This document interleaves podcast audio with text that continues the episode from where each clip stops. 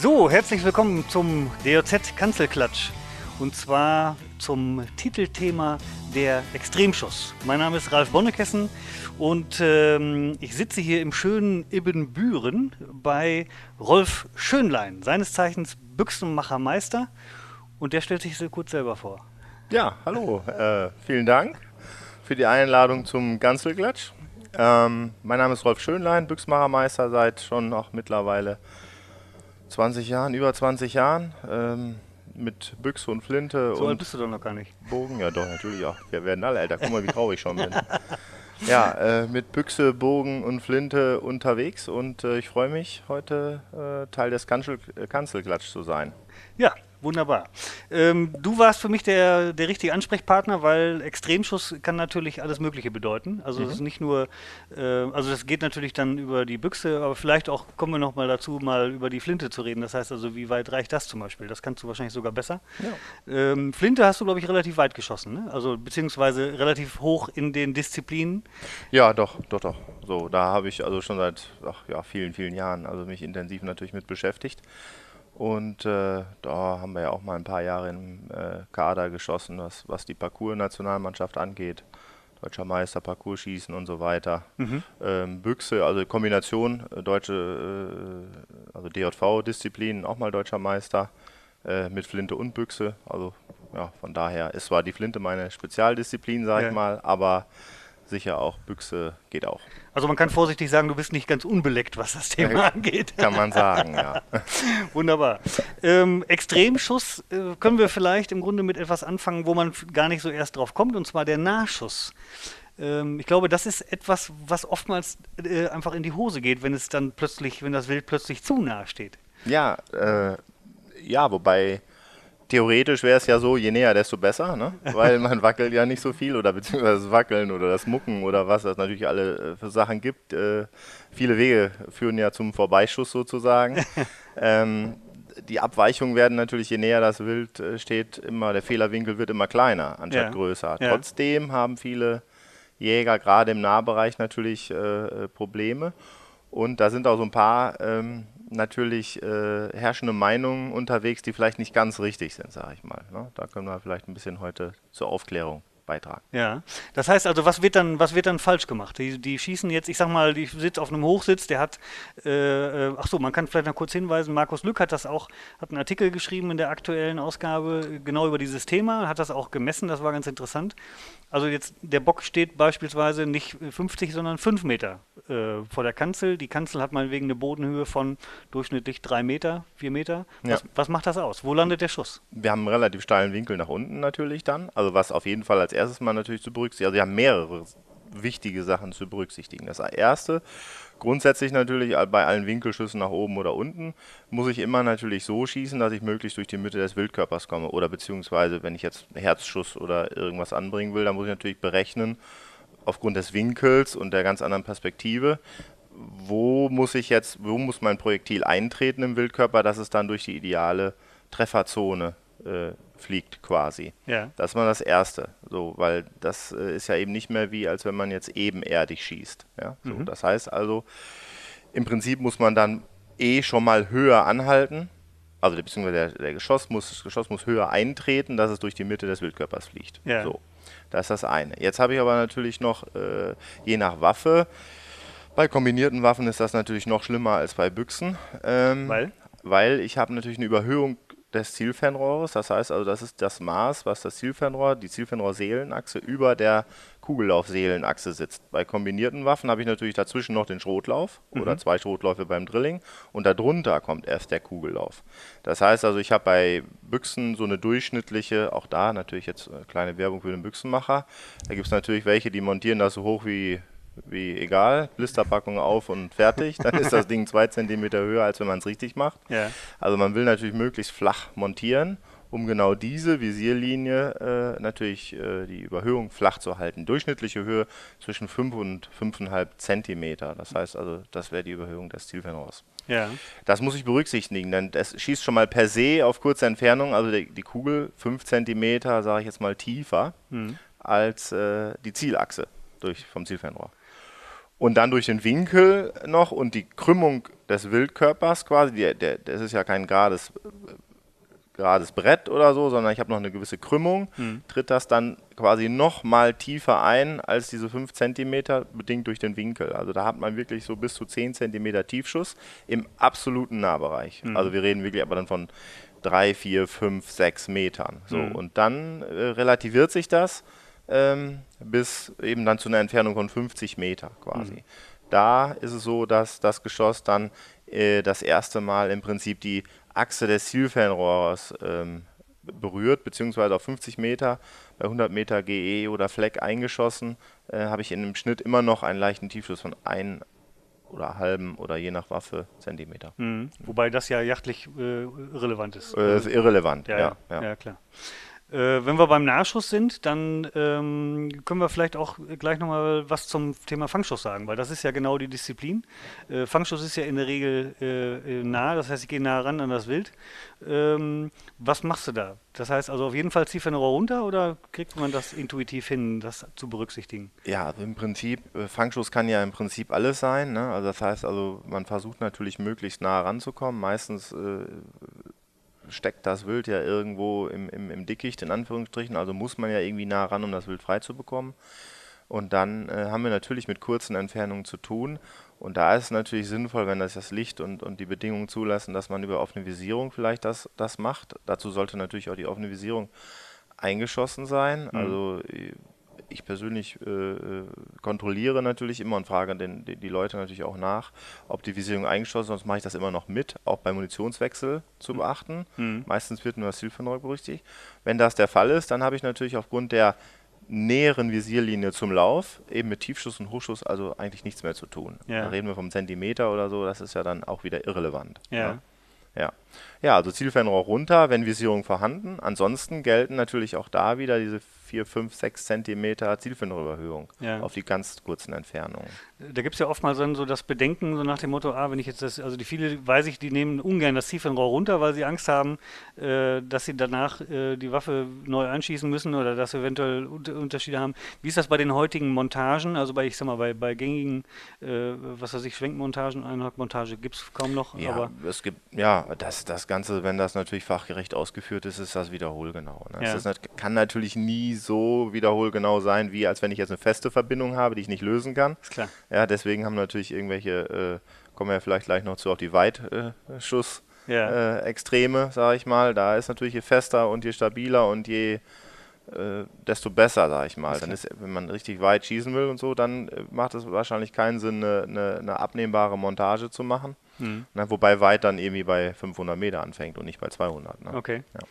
Die, ähm, ganz kurz nochmal zu dem, zu dem Fangschuss, da, da muss ich ja nah ran. Ähm, Thema Kurzwaffe. Was ist eigentlich deiner Erfahrung nach ähm, machbar? Also ich sag mal, bis zu welcher Entfernung kann ich jetzt mit einem Durchschnittsrevolver oder mit einer normalen Pistole, mit einer Glock, äh, der, der Durchschnittsjäger, wie weit sollte oder wie nah sollte der ran? Ja. Weil das ist, also ich habe, also ich sag's mal aus meiner Erfahrung, äh, ich habe auf 10 Meter geschossen, meinetwegen mit dem Revolver und habe mich also und kein Scheuntor getroffen. und habe mich dann gewundert, äh, wie der ganze Western funktioniert. Also für mich ist eine Welt, für mich ist eine Welt zusammengebrochen, wie man also aus der Hüfte durch, eine, durch einen Ring schießen kann. Ähm, ja, also das ist, war eine Katastrophe. Ne? Ich habe also ja. gemerkt, das ist. Äh, ja, das ist nicht so einfach. Ne? Also aufgrund der, also aufgrund der, der Kurz, Kürze der, der, des Laufes, der Kürze der Visierlinie und äh, wenn man dann die Pistole äh, quasi ja äh, punktuell, also auch wenn man sie in beide Hände hat, hat man ja im Prinzip nur das Griffstück in einer. Also ja. man umschließt ja quasi mit der anderen die eine. Und äh, äh da hängt natürlich dann auch noch wieder von, mit, mit Abzuchtqualität und solchen Dingen zusammen. Also Glock ist Oh, hoffentlich kriege ich jetzt keinen Ärger von den Pistolenschützen, aber Glock ist sicherlich eine gute Pistole, aber die Abzuchtqualität ist aufgrund der, äh, der eingebauten Sicherheitsfunktionen, äh, die das hat, natürlich nicht so wie ein Stecher. Ne? Ja, und dann ja, Kurzwaffenschießen muss man extrem trainieren. Ne? Und mhm. dann kommt natürlich auch Nervosität dabei, Adrenalin, krankes Stück, Fangschuss. Also das sollte man auf jeden Fall üben, seine eigenen Grenzen kennen und äh, das sollte man nicht so weit machen. Also ein mhm. paar Meter wäre schon toll. Ne? Ja. ja. also dann entweder zwei Meter ran oder besser. Also ich schließe mich, mal, schließ mich auch selber mal mit ein, äh, ja. jetzt mit dem Western. Ja, also ich bin jetzt auch nicht der Beste. Irgendwie hat es, glaube ich, mal zu Gold gereicht beim DJV-Disziplin, aber äh, Naja, also das mit der Kurzwaffe lasse ich auch lieber. Ja. ja. ja, dann gehen wir direkt, gehen wir direkt von nah ganz weit weg. Was war denn so der, äh, nee, das frage ich gar nicht, der weiteste Schuss? Mein weitester Schuss. Ja, oder ja. was, wie weit hast du schon mal geschossen auf Scheibe? Auf Scheibe? Ja. Ja, Scheiben haben wir mal, mal äh, in der Tat eigentlich erst 400 Meter, weiter habe ich noch nicht geschossen. Ja. Das ging erstaunlicherweise richtig gut, ja. Ähm, und äh, wir hatten damals auch sehr gute Bedingungen, also wenig Seitenwind, also ganz laues Lüftchen und das war ein schöner Tag in, in der Sende da, äh, nicht Sende, Entschuldigung, das war was anderes, das damals war es in, in, in Munster, ja. Truppenübungsplatz Munster.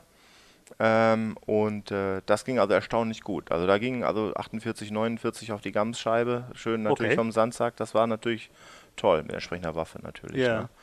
Ähm, das war super, ja. Auf 400 Meter? Ja, extrem gut war das. Also ich fand damals für mich, also ja. ja. also mein weitestes äh, jetzt äh, äh gemessen und auf der oder kontrolliert auf der Bahn, das war auch eben damals äh, bei, äh, bei, bei Savage auf dem Stand, da waren wir mal eingeladen. Ja. Da haben wir auf 300 Meter geschossen mhm. und was ich so cool fand, muss ich ganz ehrlich sagen, das ist ja die, die, ähm, die Amerikaner, die haben lassen sich immer was einfallen, was man jetzt, was irgendwie einfach Spaß macht und das kennt jeder Junge. Äh, man schießt am Anfang noch auf eine Scheibe vielleicht, ne, aber irgendwann muss irgendwas passieren, da wo, wo man hinschießt. Und das, und das Coolste, was wir früher mal gemacht haben, war dann eben dann mit dem Kleinkaliber auf eine eine geschüttelte Dose Cola oder was auch immer ja. schießen. Ne? Also, weil einfach irgendwas explodiert. Und in Amerika haben sie dann, das fand ich ganz cool, da haben sie dann hinten eben Kürbisse hingelegt ja. auf 300 Meter, aber eben auch Apfelsinen und äh, Eier. Das ja. heißt also, es wurde dann immer kleiner.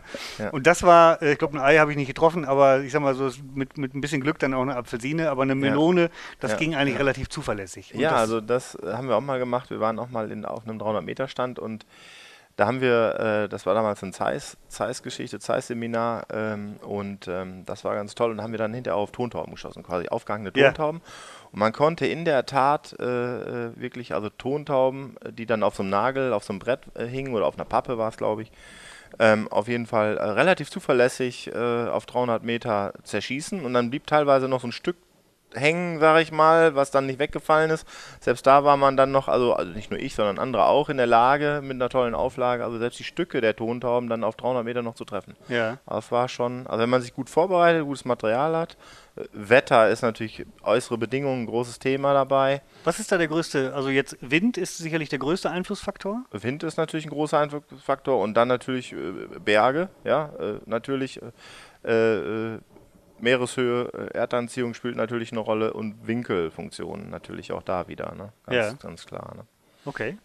Die Wobei das natürlich nichts mit der, also die Winkelfunktion und diese Dinge haben natürlich nichts mit der äh, Treffergenauigkeit letztendlich zu tun mit, mit der Treffpunktlage. Ja. Und so Sachen wie Wind und Regen und sowas hat natürlich mit der, mit der Genauigkeit zu tun. Ja. ja. Kannst du, das würde mich noch interessieren bei dem, bei dem äh, Weitschuss oder bei dem präzisen Schießen. Wie schießt du? Das heißt also, ich sag mal, ähm, ich mache es zum Beispiel so, dass ich in der Regel äh, ausatme, dann die Luft anhalte, dann durchziehe und dann wieder einatme. Äh, ja, genau. Also so soll man es ja eigentlich auch machen. Ne? Also im Prinzip ähm, ein paar tiefe Luftzüge äh, holen, dann ähm, zwei Drittel ausatmen und dann ist man im Prinzip körperruhig, Körperfunktion im Bauch einatmen. Natürlich Puls runterkriegen, wenn es um was geht und so weiter. Das ja. sind natürlich wichtige Dinge. Ja, schaffe ich und nie. Ich, ah, ja, also mit zunehmender Jahre wird es äh, immer, immer, immer besser, meine okay. ich. Ja, ja, doch. Ja, ja, ja, leider vielleicht sogar. ja, ähm, aber so, zwei Drittel ausatmen, sauber konzentrieren. Ähm, natürlich wichtig ist Abzugtechnik und so weiter. Ne? Nicht reißen, nicht stoßen. Ja. Durchs Zielfernrohr gucken, durchs Feuer gucken, nicht mucken, natürlich Augen auflassen und so weiter. Das sind so die ganz wichtigen Dinge. Ja. Ne? Aufla gute Auflage schaffen natürlich, Mehrpunktauflagen, Zweibein und solche Dinge sollte man natürlich, äh, wenn man, wenn man ne, ne, ein bisschen weitgerecht unterwegs sein will, sollte man natürlich da möglichst gut ausgerüstet sein, weil weite Schüsse erfordern auch äh, Maßnahmen, die natürlich ein sicheres Töten mit sich bringen, sage ich ja. mal. Ne? Man will ja nicht nur einfach hinschießen und mal gucken, was passiert. Nein, um, um Gottes Willen. Ja. Das ist auch ein ganz wichtiger Punkt, was viele Leute, ich höre das oftmals als Argument, so nach dem Motto, warum schießt sie auf 300 Meter? Ähm, ich finde das super, äh, wenn ich nämlich weiß, ich kann auf 300 Meter äh, sowas treffen, also eine Melone, dann, das heißt ja nicht, dass ich jetzt in Zukunft nur noch auf 300 Meter wild schieße, im Gegenteil, sondern ich weiß aber, dass ich mich wohl wesentlich sicherer fühle auf der Hälfte der Distanz zum Beispiel. Ne? Äh, das ist absolut so, ne? Also das, das mache ich persönlich in, in, in also äh, Sport jetzt nicht so, ist jetzt nicht so meins, aber in vielen Bereichen, was mit Schießen zu tun hat, über Grenzen gehen. Ne? Ja. Das ist ganz wichtig. Ne? Also das, das ist beim Tontaubenschießen so. Wenn man in der Lage ist, ein paar, paar Wurfscheiben auf 60 Meter äh, wiederholt zu treffen, dann ist 30 Meter auf einmal keine Distanz mehr. Ne? Ja. Also, und äh, das ist beim Kugelschießen auch so. Wenn man natürlich weit trainiert, ja, dann kommt einem auf einmal ich sag mal 150 Meter gar nicht mehr so spannend vor. Und das hat natürlich auch was mit Selbstbewusstsein zu tun. Dadurch wird man wieder ruhiger ne, und so weiter. Dadurch geht der Puls weniger und das greift natürlich eins ins andere und dann ist, es, ist man in so einer Aufwärtsspirale, dass man natürlich dann auch auf kürzere Distanzen sicherlich äh, unter Umständen besserer und sicherer Schütze wird. Ne, dadurch. Ja, ja finde ich schon. Finde ich auch wichtig. Ja. Wo wir bei dem, bei dem Ach, Entschuldigung, noch ja. eine Sache. Ja. Ich meine, zu dem, was du eben gesagt hast, äh, äh, dass manche eben sagen, ja, auf 300 Meter und so, das ist ja Wahnsinn, das geht ja gar nicht und unweitmännisch und so ja. weiter.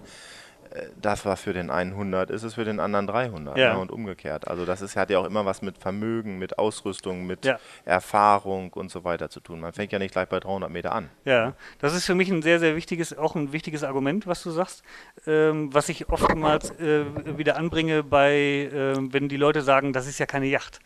Ähm, es gibt zum Beispiel Leute, die sagen dann, ähm, äh, was weiß ich, 200 Meter ist unweitmännisch. Wenn aber, wenn ich jetzt aber jemanden habe, der, ich sag mal, zweimal die Woche trainiert und schießt regelmäßig auf 300, 400 Meter oder 500 Meter, äh, und dann ist das für den eben, wie du gerade sagst, dann sind 200 Meter für den keine Distanz und er kann sie wiederholgenau schießen. Und dann ist es für in meinen Augen auch weitgerecht, äh, darauf zu schießen oder auf 300 Meter eine Gams aus dem Berg zu schießen. Ne? Äh, absolut. ja. Natürlich. Ähm, aber ähm, von wegen, das ist keine Yacht. Also die, manche sagen dann auch zum Beispiel, auf 50 Meter Drehbock habe ich keine Lust mehr äh, oder das ist für mich keine Yacht mehr. Aber der Jagdanfänger zum Beispiel, für den ist auf 50 Meter den breitstehenden Rehbock zu schießen, das ist für den hochspannend.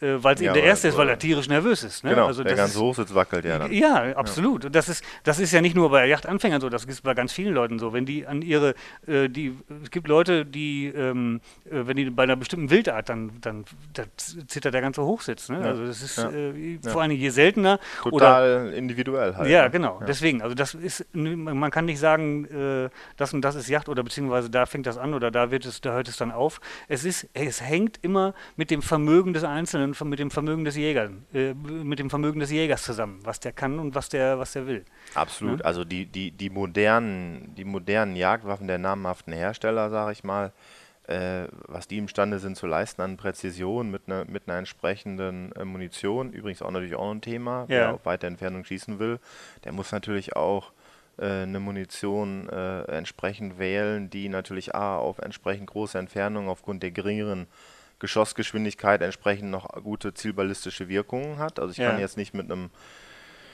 äh, super harten Deformationsgeschoss meinen, jetzt auf äh, 500 Meter schießen zu können, wo das Geschoss so langsam ist, dass es sich dann gar nicht mehr deformiert. Also sag ich mal, die zielballistische Wirkung spielt natürlich eine große Rolle und natürlich die Schusspräzision. Also der, ja. ich, ich, sag mal, flapsig sagen wir Büchsenmacher immer, nicht jede Waffe frisst jede Munition. Ne? Ja. So. Ja. Da gibt's, also das hat auch gar nichts mit unbedingt mit jetzt der Qualität der Munition zu tun, sondern es muss einfach zusammen harmonieren. Und da sollte man natürlich auch entsprechende Versuche machen, äh, wie präzise die Munition mit dem entsprechenden Gewehr ist. Ne? Mit, mit, mit Stützstreuung und was alles noch dazu kommt. Ab wann fängt das an, ähm, beziehungsweise, das ist natürlich auch ein ganz wichtiger Punkt, ist das spezifische Gewicht des Geschosses. Das heißt also, über, diese lange, über diesen langen Zeitraum wird es ja immer langsamer und muss dann trotzdem noch eine gewisse Energie abgeben. Also du hast gerade auf der einen Seite gesagt, äh, die Deformation ist natürlich wichtig. Jetzt bei einem, bei einem bleifreien Geschoss zum Beispiel, wenn ich jetzt ein, ein Bleigeschoss habe, ähm, also ich kann ja äh, eine, eine, kleine, eine kleine Patrone, zum Beispiel, was weiß ich, eine 5,6, hat auf 300 Meter, glaube ich, äh, ähm, keine, nicht mehr genügend Energie ähm, für den Wildkörper oder ist das, spielt das weniger eine Rolle? Ja, ja, also das, das jetzt sind wir im Bereich Ballistik, ne? Jetzt ja. wird es natürlich kompliziert, sage ja. ich mal. Ne? Da spielt quasi alles eine Rolle. Ne? Da spielt auch der ballistische Koeffizient des Geschosses eine Rolle. Also ähm, wie schnell quasi das Geschoss an Geschwindigkeit verliert, also Flugeigenschaften, ja. die, die, Härte, die, die Spitze, die Aufpilzung, äh, ob es jetzt ein Teilmantel oder ein, äh, also das heißt ein Zerlegungs- oder ein Deformationsgeschoss ist. Ja, ist klar und so weiter. Ne? Natürlich das Gewicht im Verhältnis zur Geschwindigkeit. Also da, da wird es wirklich äh, ich, komplex. Ne? Also ich, grundsätzlich kann man natürlich sagen, irgendwas muss ja noch passieren. Das heißt also, wenn wir jetzt im Extremfall ein ganz hartes Deformationsgeschoss haben und da sich quasi überhaupt nicht mehr deformiert, weil es auch noch so langsam ist auf mhm. irgendwie dann extrem große Entfernung, dann ist es ja, wirkt es wie Vollmantel und Vollmantel äh, ist halt nicht so gut. Ne? Nee, das heißt also, irgendwie muss es schon weich sein, ja, es muss natürlich aber trotzdem eine gewisse Durchdringung auch haben, eine mhm. Tiefenwirkung mhm. ähm, und äh, ja, entsprechend dann abhängig von dem ja. Geschossgeschwindigkeit. Es ist auch Blödsinn, weil ich, mit, ich habe selber auch schon mit 5,6 äh, eine, eine Gams geschossen. Äh, das, also das ist ja ein beliebtes Bergkaliber auch dann, ne? Also im, im Bergstutzen. Die, also die, die, die, teilweise meiner Meinung nach herrschende Meinung so äh, über diese ganze Geschoss, also diese ganze Geschossdiskussion. Ne? Mhm. Ich bin ja nur Büchsenmacher und wir kriegen natürlich mit allen möglichen Entzahlungnahmen all mögliche Munition. Ne? Ja. Und in den verschiedensten Kalibern und der verschiedensten Hersteller und der verschiedensten Geschossgewichte und so eins und so eins und so weiter. Und ich glaube, ich habe in meinem ganzen Leben noch nicht wirklich viele Patronen gekauft, in Anführungsstrichen, in, in der Neupackung. Also okay. ich, ich schieße mal die Reste weg, die die anderen finden, was nicht so funktioniert, ne? Ja. sag ich mal. Ne? Und kann, kann meiner Meinung nach aus eigener äh, äh, Erfahrung sagen, also wenn man trifft, dann tot. Ne? Ja. Ja.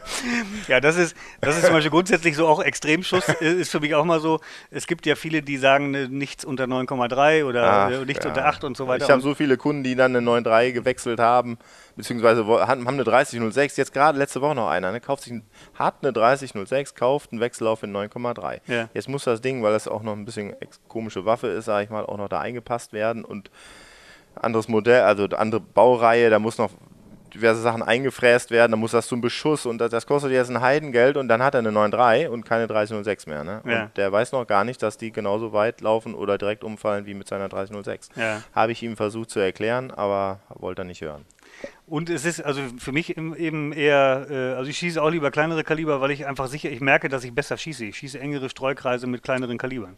Ne? Finde ich super, kann ich bestätigen. Früher habe ich irgendwie das total, äh, ich will nicht sagen verteufelt, aber habe immer gedacht, naja, diese, diese Leute, die mit 222 und so ne, ein bisschen mehr, äh, viel hilft viel, sagt der West, Westfale immer, sag ich mal. Ne? Aber äh, ich schieße halt ein Jahr ein 223, ne, so, ähm, das darf ich gar nicht sagen, ne? die, die, die, die, im Prinzip die preiswerteste äh, Match S und B, äh, die es gibt. Ne? Ja. So.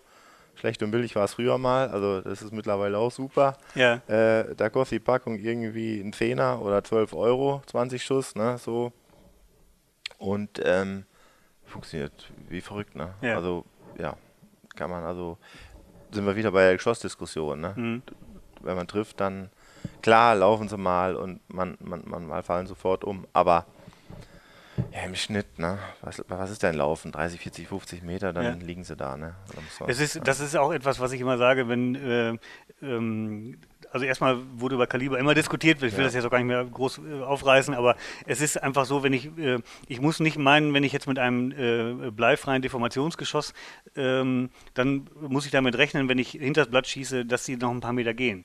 So, das kann ich verhindern, wenn ich auf einen Knochen schieße, dann ja. ist das vorbei. Und dann ist, ja. und dann sind die sogar sehr gut, finde ich, von der Wirkung her, weil sie eben einen geringen, einen geringeren Durchmesser machen. Wenn ich da ein Zerlegungsgeschoss habe, das reißt mir hin, also das, den Schlägel kann ich auf jeden Fall wegtun. Ja gut, ne? Wildbrettverlust das spielt natürlich auch immer eine Rolle. Ne? Ja. ja. ja. Aber wir sind ja beim Extremschuss und äh, da waren wir jetzt ähm, eben beim Weitschuss und was da eben auch passt, wo man ja fast immer weit schießen muss, das ist im Gebirge. Ja. So, und da ist natürlich, was da hinzukommt, das sind natürlich dann wieder diese ähm, ja, thermischen Bedingungen, also Wind, aber eben auch, was du gerade gesagt hast, äh, Erdkrümmung spielt eine Rolle, Winkel äh, spielen eben eine Rolle. Und gerade beim, äh, beim Bergschuss kann es eben passieren, dass ich entweder extrem raufschießen muss oder extrem runterschießen muss. Ja. Und da sage ich jetzt mal, das ist das letzte Fachmännische, was ich dazu sagen kann. Das kenne ich noch aus dem, diesen, das wurde immer im Yachtkurs, wurde das immer reingedrückt, ne? Berg rauf, Berg runter, halt immer drunter. Das ist das sitzt drin. Das musst du mal lernen und ich glaube, das lernen die heute noch. Äh, was ist da dran? Ja, a Quadrat plus b Quadrat gleich c Quadrat, ne, würde ich sagen. das stimmt ja. Das haben wir schon in der Schule gehabt. Ich, nee, 50, 40, 3, dritte Klasse, keine Ahnung wann irgendwann. Ne? Nee, ein bisschen so. später, glaube ich. Ja, ein bisschen später, ja. ja, ich weiß nicht, ob was in der ja, Schule du ich warst, dann habe ich es nie gehabt. ja. Nee, aber dieser Satz ist, stimmt der? Äh, ja, schon irgendwie, ne? Und ja, also dann auch wieder nicht, ne? Also da geht es einfach darum natürlich, äh, dass man, äh, dass man, äh, dass die gemessene Entfernung, die man jetzt vielleicht mit einem Entfernungsmesser äh, misst, äh, einfach nicht die Entfernung ist bei winkligen Schüssen nach oben oder nach unten, die, die, die tatsächliche Entfernung. Da geht es ja um Erdoberfläche, sag ich mal. Ne? Ja. Ne? Und dann sind wir wieder bei eben, wie gesagt, bei der Mathematik. Und da ist irgendwie eine gemessene 270 in Wirklichkeit vielleicht nur eine 200 oder eine 220. Ja, ja. ja. Und äh, äh, dann ist es eben so, wenn ich jetzt sagen wir mal ähm, ähm, 200 Meter schieße, ja, dann habe ich eben ähm, weniger äh, Tiefschuss als ich glaube. Mhm. Ja, weil, weil ich gehe ja von 270 aus und, ja. und meine, dann müsste ich höher halten. Das stimmt eben dann nicht, weil es ja wirklich dann nur 200 sind. Und da kommt dieses immer halt tiefer quasi ja. her letztendlich. Ne? Ja. ja. Ja, und es ist natürlich, die Erdanziehung äh, ähm, spielt eine ganz andere Rolle, äh, weil sie eben nicht über die gesamte Flugbahn, sondern weil das die Flugbahn ist ja im Verhältnis zur. Genau, das ist der äh, Geschosswinkel. Ja. Also das Geschoss äh, ist dann quasi kleiner in Anführungsstrichen, ja, mhm. also, weil, weil weil die, die, die Fläche, das, was, was das Geschoss quasi der, der, der, den Erdmittelpunkt zeigt, ist halt kleiner und die Erdanziehung ist geringer dadurch. Ja. Natürlich auch, weil wir weiter vom Erdmittelpunkt weg sind, weil wir ja nun 1000 oder 1500 Meter hoch sind. Ja. Macht natürlich auch was aus. Das heißt also, die Erdanziehung ist eh schon da oben nicht mehr so groß. Ja. Ne? Wir haben geringen Luftwiderstand. Also das sind alles Dinge, die im Prinzip eine gestrecktere Flugbahn äh, hervorbringen. Ja. Ne? So, und das äh, muss man natürlich im Idealfall äh, auch mal probieren, ne? ja. letztendlich. Also wenn man die Möglichkeit hat, dort äh, im Gebiet, also man sollte auf jeden Fall mal eine Waffe natürlich Probe schießen vor einer solchen Jagd, vor örtlichen Bedingungen. Ja. Das Ganze gilt natürlich auch für Afrika, da jagen wir ja auch häufig auf 1000 Meter oder mehr, hm. äh, obwohl es irgendwie platt ist und keine Berge, na, ne? aber das vergessen auch viele natürlich vor Ort einschießen, Kontrollschießen und natürlich auch, wenn die Möglichkeit besteht, Winkelschüsse mal, mal üben und mal trainieren. Ne? Ja. ja. Weißt du, ob der, also ich sag mal, wenn ich jetzt vom Winkel ausgehe, ähm, müsste das ja auch ein, ein, Unterschied sein, ob ich jetzt eben in einem steilen Winkel runterschieße oder ob ich in einem steilen Winkel raufschieße. Müsste doch von der Treffpunktlage her auch anders, äh, anders sein. Theoretisch ja, praktisch äh, ist das wirklich das, soweit ich weiß, nicht wirklich aus. Okay. Da muss ich allerdings sagen, da stoße ich jetzt gerade auch an meine fachlichen Grenzen. Ja. Äh, also im Idealfall tatsächlich gefühlt probieren. würde ich sagen, gefühlt würde ich sagen, ja, im Idealfall also probieren. Also nicht probieren, sondern du hast natürlich recht. Du hast natürlich recht. Im Theoretischen äh, muss es, ist es auch wahrscheinlich im Praktischen so, ob das jetzt einen messbaren Unterschied auf ja. Entfernung gibt weil kann ich ehrlich gesagt weil physikalisch habe ich ja einmal, ich sag mal, eine, eine Fallgeschwindigkeit, also das ja. natürlich, und das ja, andere ist, wirkt ja. entgegen der Anziehungskraft Korrekt. der Erde. Ja, ja, ja, Also gesehen. In, äh, was das jetzt in, in, in, in Zentimetern bei quasi gleichen Bedingungen äh, äh, wohl nur einmal nach oben haben, das kann ich dir ehrlich gesagt gar nicht beantworten. Ähm, kommen wir zu einem verwandten Thema, das hast du gerade im Grunde schon gesagt, das heißt Entfernungsmesser. Das ist natürlich im Gebirge extrem wichtig, dass ich sagen kann, oder bei weiten Schüssen einfach ist es extrem wichtig, dass ich mich nicht um 50 Meter verhaue äh, oder über einen bestimmten Punkt hinauskomme. Ja, total ne? wichtig. Also aber nicht nur im Gebirge natürlich. Nein, nein, ne? bei, bei, allen Weitschüssen, völlig ja. klar.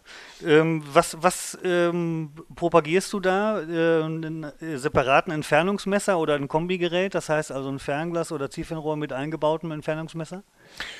Ja, da gehen die Meinungen sicherlich auseinander. Ne? Also ich persönlich äh, ähm, ähm, habe super gerne ein kleines Glas, ähm, weil ich auch eher, eher der Tagjäger bin oder maximal Dämmerungsjäger. Mhm. Ähm, leider bietet die Industrie also in den, in den wirklich kleinen Gläsern, sprich 8x30, 8x32 oder sowas, was auch noch entsprechend leicht ist und so weiter, eben solche solche äh, qualitativ hochwertigen Entfernungsmesser bietet das äh, nicht an. Mhm. Das heißt also, ich habe, ich persönlich habe wirklich ein kleines Glas und einen separaten Entfernungsmesser, den, weil ich bin ja auch noch auf der anderen Seite eben ja auch noch mit dem Bogen unterwegs und so weiter und da hat man eh den kleinen Bogen, äh, den kleinen Entfernungsmesser am Mann, sag ich mal, aufgrund der Handlichkeit und so. Aber ähm, da gibt es auch einen Nachteil, finde ich. Natürlich ähm, erstmal muss man natürlich ein qualitativ entsprechendes Teil nehmen, weil ähm, die, so, ein, so ein Entfernungsmesser definiert sich natürlich auch über den, den Durchmesser der, der des Lasers, sag ich mal. Ja. ja.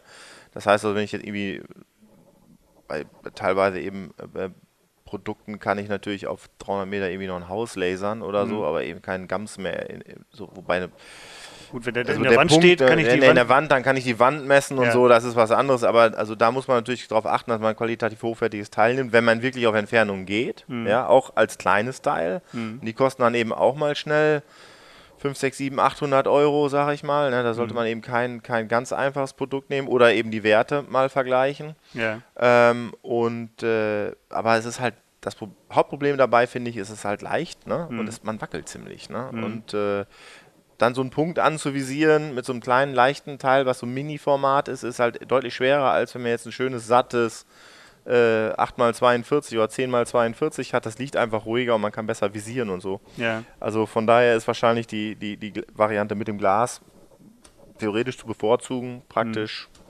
Ich sage Ja. den meisten Leuten immer, wenn sie beides noch nicht haben, dann ist so ein Kombigerät natürlich ganz sinnvoll. Absolut, Ne? ja. Aber wenn ich eins von beiden habe, dann würde ich äh, mir wahrscheinlich auch jetzt nicht, äh, äh, ähm, ja, dann würde ich Nochmal durchtauschen, ja. Nee, ja. genau, das halte ich, halte ich für übertrieben. Ja. Ja. Am besten hat man alles wie immer, ne?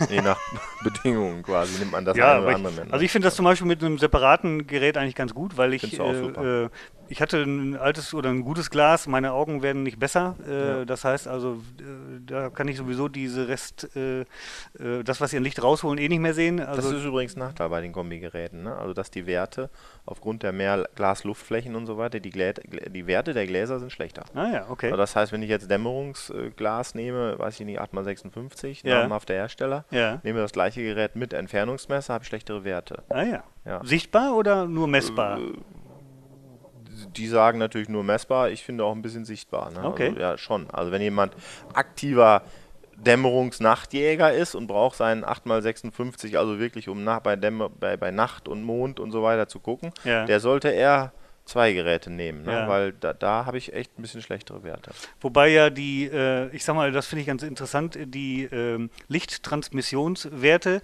der namhaften Hersteller bei Nachtoptik werden ja gerade überholt durch elektronische Restlichtverstärker und Wärmebildgeräte. Ja, ich ne? fürchte, ich fürchte, äh, die Zeit des 8x56 ist sowieso gewesen, ja. Ja, Mhm. also wenn man das sieht, ähm, ich sage jetzt mal so, dann äh, habe ich auch den Eindruck. Ja, Ganz ehrlich, ich, ich nehme so gut wie kein, kein Fernglas mehr mit auf den Hochsitz, ne? Weil man geht mit der Wärmebildkamera, auch bei Tage irgendwie, ich meine gut, nicht bei Sommer, 40 Grad gerade, Ja. da funktioniert es vielleicht nicht, aber ansonsten äh, Dämmerungsjagd, ne? Und dann, dann sehe ich irgendwie was und nun, nun bin ich jetzt natürlich jetzt nicht, muss ich dazu sagen, im, irgendwie im Rotwildrevier unterwegs und so, wo ich Ja. natürlich irgendwelche Hirsche super ansprechen muss und so, aber ich, ich muss dann irgendwie ein Reh und einen Fuchs und mal höchstens mal ein Schwein äh, ansprechen und dann sehe ich das durch die Wärme und äh, äh, guck dann mal durchs Glas und sage, oh ja, passt oder passt nicht. Ne? Ja. Ja, also durchs Also- Zielfernrohr. Ja, ja, ich Ja, wollte und gerade sagen. ansonsten gucke ich mit Ja, ja, also wenn du jetzt Trophäenqualität ansprechen willst, dann kommst du ums Fernglas nicht drum Keine. Frage. Oder sogar Spektiv, dann noch ja, besser. Ja, ne? ja genau. Ähm, das ist völlig klar. Aber gerade bei Saunen ist ein Wärmebildgerät besser zum Ansprechen äh, als ein Bestimmt, ja. Fernglas. Ähm, wir haben noch ein äh, ähm, extrem. Achso, wir, wir waren jetzt gerade im Gebirge und waren jetzt gerade bei äh, Entfernungsmessern. Es gibt ja auch äh, zum Beispiel von Swarovski äh, gibt es jetzt so, glaube ich, dieses, das ist dieses DS. ja, äh, diesen ähm, Baseballschläger. Den schwer, den langen. Ja, Ja, also das Zielfernrohr mit, mit, das ist so die All-Inclusive-Lösung Genau. sozusagen. Das heißt, hast du das mal geschossen? nee, Okay. ich habe es natürlich in der Hand gehabt, natürlich Ja. mal ein bisschen experimentiert, habe auch natürlich schon ein paar verkauft. Ja. Ähm, also ja, insofern ja, geschossen natürlich, also eingeschossen und so weiter, ja, Ja. aber eben nicht auf Entfernung Ja, oder okay. also mit den Funktionen und so. Aber da ist ja im Grunde, das ist dann so die, die rundum Glück, das rundum glücklich Paket. Das heißt also, es wird das Absehen wird äh, automatisch korrigiert. Also die Laborierung wird Korrekt. eingegeben über eine App, glaube ich. Ne? Und ja, dann, man kann es über eine App, also kann steuern, ne? genau. und äh, kann dann entsprechend alle Daten da einspeisen sozusagen Ja. und dann natürlich messen und das Absehen wird quasi, also die, die, die, die, die Schussabweichung oder die Treffunglageabweichung wird automatisch durch Zielfernrohr korrigiert. Ja. Ja, jetzt Da muss mir gar keinen Kopf mehr machen Jetzt, dann. nee, nee, jetzt könnte ich sagen, jetzt, äh, jetzt da hört es dann aber für mich auch auf. Ja. Aber äh, das ist natürlich, ähm, ähm, ja, das ist einfach wahnsinnig groß und schwer und so. Ist mit Sicherheit ein wahnsinnig tolles, innovatives, äh, äh, qualitatives Produkt, aber Für mich hört das äh, ich sage mal, äh, für mich ist ja Jagd eine, eine Freizeitbeschäftigung, sage ich jetzt mal. Ja? Also ja. jetzt äh, unabhängig von meinem Job, aber wenn ich selber jagen gehe, dann ist das für mich Hobby, Freizeit, ja. die mir Freude macht. Und ähm, so und das und Freude macht sie mir nur unter bestimmten Bedingungen, zum Beispiel. Und äh, für mich hört das eben auf, wenn ich, wenn das so weit, wenn das Wild so weit weg ist. Ähm, äh, dann kann ich keine Beziehung mehr dazu aufbauen. Und ich ja. möchte ja gerne, Jagd heißt ja für mich irgendwie, ich will mir diese Beute erarbeiten, mir diese Beute aneignen. Äh, und das bedeutet eben, ich möchte auf die Probe gestellt werden, ob ich es schaffe, trotz der, ähm, der Sinne des Wildes näher ranzukommen und dann eben einen sicheren Schuss abzugeben. Irgendwie. Das ist, finde ich, so ein bisschen der, äh, ist halt für mich persönlich der Reiz. Ne? Und der liegt sicherlich bei jedem anders, aber bei dir ist es äh, genauso. Du gehst ja dann, du hast ja bewusst die Bogenjagd gewählt, zum Beispiel, um genau das zu haben auch. Ja, ne? aber, aber da, da kannst du natürlich, also entweder in meinen Waffenschrank oder in meinen, meinen Schrank der, der Werkzeuge gucken, die ich für die Jagd äh, benutze. Ja. Äh, da ist von, von, von einem netten Jagdmesser über Bogen, über Flinte, über Büchse, über sicherlich auch eine Büchse, wo ich auch weit mit schießen kann. Äh, natürlich alles vertreten irgendwie. Angeln gibt es auch noch und ich weiß nicht was. Also irgendwie ist ja alles Jagen und, und, und, und, und äh, Erarbeiten.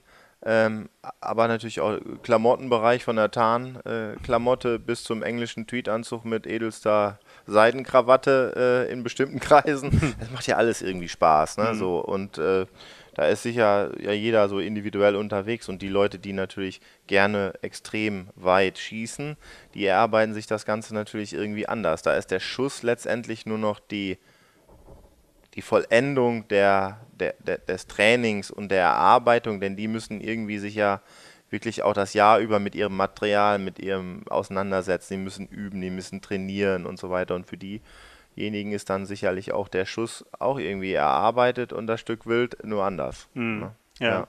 Verstehe die Leute schon, ne? Also das, also und, und jetzt mal noch ganz am Rande, wenn wir natürlich jetzt auch über Auslandsjäger reden, quasi zum mhm. Beispiel, ne? dann eröffnet natürlich äh, äh, eine, eine, vernünftige Ausrüstung, vernünftiges Material, ein entsprechendes Training und so auch ganz andere Chancen. Ne? Mhm. Das ist völlig klar. Gar keine Frage. Ja. Wenn ich also sage, ich kann 400 Meter schießen unter ordentlichen Wetterbedingungen, mhm. kann ich 400 Meter sicher treffen mhm. und töten auf ein entsprechendes mittelgroßes Stück Wild, sagen wir mal, bis mhm. großes, dann äh, habe ich natürlich auch, wenn ich mal die Fläche rechne, die sich dadurch vergrößert, die ich abarbeiten kann, hm. äh, wächst mein, mein, ja mein potenzieller Jagderfolg, ja, äh, steigt ja auch um 100 oder 200 Prozent. Ja, ist klar. Ganz klar. Und deswegen lohnt es sich schon, äh, sich damit zu beschäftigen. Ja, es lohnt sich in jedem Falle jagdlich besser zu werden, egal ob ich jetzt besser pirsche oder ja. weiter schießen kann. Ja. Also es ist beides ein Training, Erfahrungssache ja. ne? und, äh, und, beides hat sicherlich seinen Reiz. Also ich, ich, erinnere mich so jetzt, ne, ich habe immer mal auch weit geschossen. Also ich sag mal, weit fängt vielleicht bei 300 Meter an, mhm. würde ich sagen so. Oder sehr weit fängt bei 300 Meter an für, den, für den Jäger, finde ich. Ja. Äh, so die erste äh, Schwarzbärenjagd damals so auf eigene Faust in Idaho mit einer Truppe Amis, Zelt und so, das war total nett. Und äh, da habe ich in der Tat äh, so einen Schwarzbären angelasert auf 382 Meter. Mhm und habe den dann im Gegenhang beschossen und auch gut getroffen. Ähm, und den hätte ich also, da wäre ich also leer gewesen, mhm. was nicht schlimm gewesen wäre letztendlich, mhm. aber den hätte ich, also, ich wäre ohne Bär nach Hause gefahren. Mhm. Ne? So, nach, als ich dann, als wir dann die Nachsuche gemacht haben im Gegenhang, nachdem wir dann die Stelle gefunden hatten, äh, und, und, der Bär nicht da lag, wo, wo wir gehofft haben, da habe ich natürlich gedacht, äh, du Idiot. ja. bis, aber, er dann, bis er dann da bis lag. Bis wir ihn dann gefunden haben. Aber äh, zwischendurch war halt kein Kaninchen nachsuchen. Ja, ist ne? klar. So irgendwie. Nee, ja, aber, ja. Also die Grizzly ist dann, glaube ich, noch spezieller. Ja, ja. Also nicht noch spezieller, sondern das ist nochmal eine ganz andere Liga. Bestimmt, aber das reichte da schon in dem Moment. Ja. die, ähm, also ich habe das weiteste, was ich gehört habe oder was ich mitbekommen habe, war mal ein, ein äh, Amerikaner, mit dem ich mich in einer äh, Brauerei äh, in äh, Montana unterhalten habe, der sehr glücklich da stand. Und ich war mit der Kamera da, war zum Film, wir wollten eben Wapiti jagen, haben aber keine Wapitis gesehen, weil wir schlauerweise in der Nachbrumpf da waren. Und der hatte aber dann einen erwischt und der hatte mir gesagt, er hatte auf, äh, ich hatte es glaube ich damals umgerechnet, ich glaube knapp 600 Meter hat er den geschossen. Ja. Ne? Und äh, er war relativ stolz, aber es, da habe ich dann, das war so das Weiteste, was ich je gehört mhm. habe auf Wild. Mhm. Ne? Mhm. Und ähm, ja, also Ja, die Amis. Äh, die sind da ein bisschen schmerzfreier. Die sind ein bisschen schmerzfreier da. Ähm, die, der, der, Durchschnittsamerikaner, den ich so äh, kenne, sage ich mal, die sind äh, eben, die schießen zwar gerne weit, aber sind nicht wirklich gut equipped und, und äh, die haben dann irgendwelche japanischen Gläser drauf, die, die, die, die, Ringe sind nicht mal festgeklebt, so sage ich mal, ja. die sind so eher, ne, also die Amerikaner, mit denen ich da auch zu Bären, also die haben eher nicht getroffen als getroffen ne, ja, okay. und das auch nicht auf 600, sondern eher auch auf 150 schon, ja, ja. also das ist so, der Durchschnittsamerikaner vielleicht nicht so equipped, aber da gibt es natürlich auch Profis, die äh, richtige Profis, die, mhm. die natürlich irre weit und irre gut ja. unterwegs da sind. Ne? Also ich schieße lieber nah, weil ich weiß, dass ich immer, äh, ich bin immer auf, aufgeregt noch bei der Jagd. Also Je näher, desto lieber. Klar. Ja, ja, klar. Ähm, die, äh, ich überlege gerade, was ich, was ich jetzt hier noch, das kann ich gar nicht mehr lesen hier. Ach so, nee, doch, das genau, das war dieses, das war dieses DS-Glas.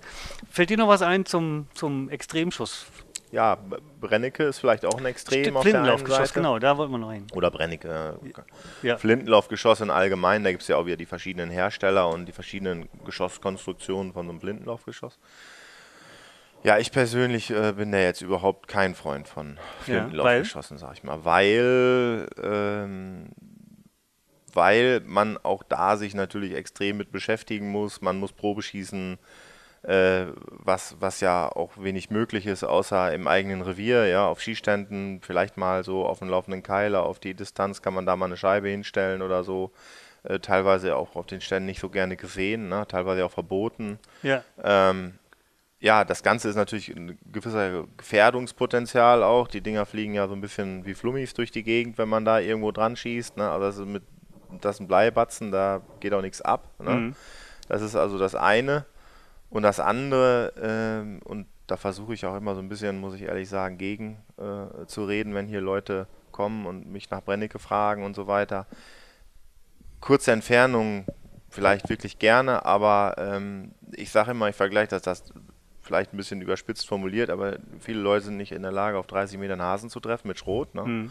Und die schießen dann auf 50 Meter auf laufende Wildschweine mit Brennecke. Ne? So, mhm. Das ist äh, schwierig, weil wir haben Vorhaltemaße, das hat mit, mit, mit äh, Schwunggeschwindigkeit, das hat, ist also absolut mit dem Schrotschießen zu vergleichen, weil die Geschossgewichte der Brennecke ja auch ähneln der, der, der Schrot gab. Mhm. Und äh, wenn ich dann auf eine rennende Wildsau auf 50 Meter, zwei Meter nach vorne muss, ja, äh, dann äh, hört es halt auf. Ne? Ja. Das wird halt wirklich schwierig, da braucht man viel Erfahrung. Kurze Entfernung ja, mhm. Notbremse ähm, keine Ahnung, wirklich Nahbereich 10, 15 Meter will ich nicht sagen, aber ich persönlich würde das nicht anfassen für größere Entfernung. Ja. Die, ähm, äh, ich habe das jetzt gemerkt, ich wollte nämlich genau darüber einen, äh, auch ein äh, Thema machen für, für DOZ-TV. Mhm. Ähm, wir haben übrigens jetzt, das ist noch ein ganz netter Hinweis äh, für, auf die, auf die September-Ausgabe jetzt 2019, äh, da haben wir nämlich genau das, oder der Markus hat genau das getestet und ausgemessen, das Vorhaltemaß mhm. bei äh, Brennecke und ich glaube 308 aus mhm. einer kombinierten Waffe auf mhm. einem laufenden Keiler, also mhm. ich, das ist glaube ich 10 km/h schnell und dann auch gemessen auf 30 km/h schnell. Also da mhm. muss man sehr, sehr weit raus ja, ja, aus dem ja. Wildkörper, um da noch aufs Blatt zu treffen. Genau. Ähm, Was wir mal gemacht haben, und da sieht man dann, oder da haben wir, sind wir relativ schnell an die Grenzen gekommen. Wir haben so Autoreifen mal mit Pappe innen drin ausge und dann haben wir so einen Hang runtergekugelt und unten haben wir dann mal probiert mit Brennecke diese 30 Meter entfernten Hang runterkugelnden Autoreifen in, in die Pappe zu schießen. Ne? Schwierig. ja, das kann ich mir vorstellen. Ja. Das kann ich mir vorstellen. Ja. Das Interessante fand ich noch, dass ich äh, für diese Reportage einen Schießstand gesucht habe, mhm. wo ich äh, mit der Kamera filmen kann, wie ich mit Brennecke schieße. Und ja. ich habe keinen gefunden. Genau. Also das, mhm. und da äh, ist mir dann erstmal klar geworden, dass es, glaube ich, nur wenige Schießstände gibt, die das erlauben. Ja. Und dann auch nur auf den laufenden Keiler ja. oder eventuell mal auf eine stehende Scheibe. Genau. Und das sagt mir dann wiederum, wenn ich jetzt viele Leute sehe, die mit Brennecke entweder mit der Flinte schießen äh, oder mit äh, der kombinierten Waffe, da frage ich mich, wo haben die das denn jetzt wohl eingeschossen? Gar nicht. nee, genau. Das ist äh, deswegen, das ist sehr, sehr schade. Also da. Ja, ja. ja. Und also zunehmende Schwarzwildpopulation natürlich auch hier bei uns im Münsterland. Und äh, die Treibjagd im ursprünglichen Sinne äh, gibt es ja nicht mehr wirklich aufgrund der letzten Jahre, aufgrund der zurückgehenden Niederwildpopulation. Aber äh, äh, die Jungs haben natürlich auch hier immer Brennick in der Tasche. Ne? Und äh, weil mittlerweile, wie gesagt, immer auch mal ein Stück Schwarzwild auftaucht äh, ja. im Herbst, ne? in den Senfschlägen und so ja. weiter. Ne? Und Ja, das ist, halte ich für wirklich schwierig. Ja, ne? Also ich hatte, üben, ne? ja, also ich hatte eine, eine, eine Yacht ähm, und da habe ich immer gesagt, äh, das möchte ich gar nicht. Also da, Ja. auch wenn Wildschweine so vorkommen, habe ich gesagt, nee, auf gar keinen Fall, dass dann Leute zwischendurch äh, mit Brennecke laden und dann Da passieren noch wesentlich mehr Unfälle als, Ja, natürlich. als, als äh, äh, du musst ja auch ganz anders jagen. Du stellst ja eine Drückjagd ganz anders ab als eine, eine, Treibjagd Ja, auf ja, Phasen. genau, also das kannst du nicht nicht. vergleichen. Ne? Deswegen, also ich halte Da das für brandgefährlich, das zu mischen. Kugelfang, ne? Mhm. ja. Deswegen. Ja, super. Also, dann bedanke ich mich sehr herzlich ne, für deine ausführlichen Informationen. Ja, sehr gerne. Ja, danke. War ein schöner Kanzelklatsch und äh, ja, dann vielleicht bis ein andermal und alles Gute, Weidmanns Heil. Ja, freue ich mich. Vielen Dank auch.